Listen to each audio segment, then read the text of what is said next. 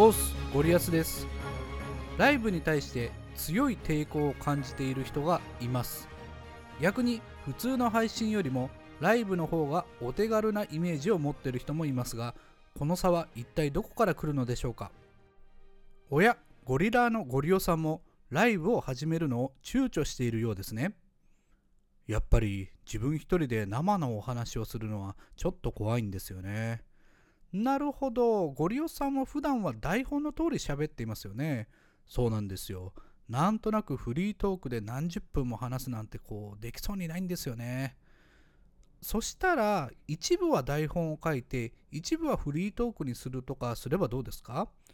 でもフリートークはやっぱり失敗しそうでなんか嫌なんですよね。それはみんな最初からうまくはできませんよ。まずはやってみましょうよ。でもライブを立ち上げても何分間も誰も来なかったらもう立ち直れませんよいやいや、ご利用さんにもコメントを書き合ったり、いいねをつけ合ったりする、まあ、フォロワーが何人かはいますよね。そりゃあいますけど、みんなの予定を聞いて回るなんてできませんよ。ゴリオさん、最初のライブを成功させるには手順があるんです。手順ですか？しっかりした手順を踏めば、きっと立派にライブをできるようになりますよ。ということで、今回は始めやすいライブへの取り組み方について考えてまいりましょう。まあ、とは言っても私自身が定時ライブを始めてまだ11回しか放送してないんですけどね。さあライブに挑戦しようと思った時にどうやったら最初の一歩を踏み出せるのかライブに挑戦することで新しい配信者と巡り合ったり仲のいいフォロワーさんとさらにお近づきになれたり普段の配信ではできないリスナーとのリアルタイムのキャッチボールができたりしますうまくできるかわからないから一歩踏み出さないだとしたらライブをしないのはとてももったいないです。私自身、今年の2月14日に定期ライブのオスゴリライブを始めて、今までで11回放送しましたが、1回目は来ていただいたリスナーの人数に対して私自身の下手さが浮き彫りで大成功とは言い難い仕上がりでした。しかしこの1回目があったからこそ11回続けることができましたし着実に腕を上げることができたのです。初めからうまくできることなんてありえません。何度も挑戦するから腕が上がるのです。それでは初ライブに挑戦するための手順についてお話ししましょう。まず一番大事なことは何人かのライブに何度も参加するということ。ライブのしきたり、ライブでの振る舞い方、リスナーとのやり取りなどについて多くのライブに参加することで自然にそれらを学ぶことができます。よくある絵文字の使い方を間違うと多くの人が混乱してしまいますよね。まずはライブでの常識を学びましょう。次に告知です。初ライブをするときは必ず告知をしてください。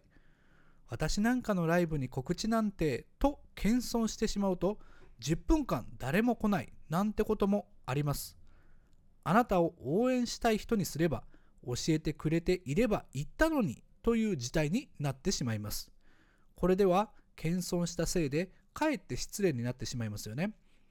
その代わりあなたのリスナーがどの曜日何時なら来やすいかは一応想像しておいてください。その中で一番あなたにとって発信しやすい曜日と時間を選びましょう。告知の方法は自分の配信でするのが手っ取り早いと思います。少なくとも3日間くらいの余裕を持ってライブの告知をしてください。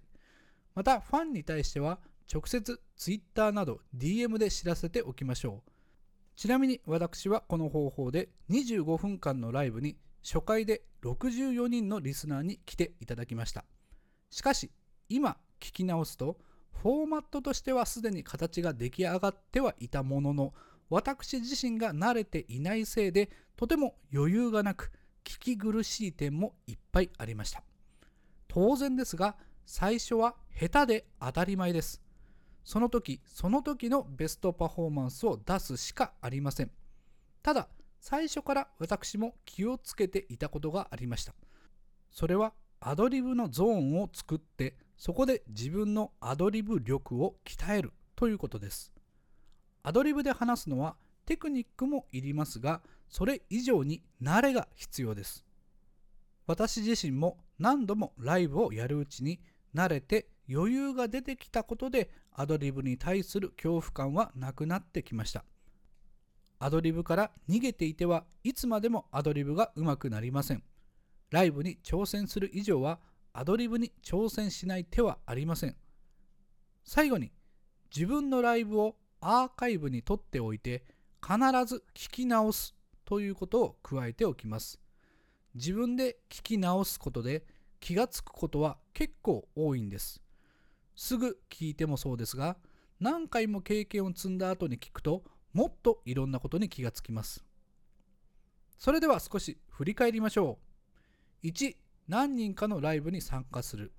2事前に告知する。3最初は下手で当たり前。4毎回アドリブを入れて練習する。5自分のライブを聞き直す。ちなみに私が最初にやったライブを今娘に聞かせるとアドリブは下手すぎて面白くないとバッサリ切られてしまいました。一応最近のライブはちゃんと好評でしたよ。少しは積み上げることができたのかなと思っています。というところで今回の話をまとめます。今回のゴリアスポイント。ライブはやらないよりはやった方がいいです。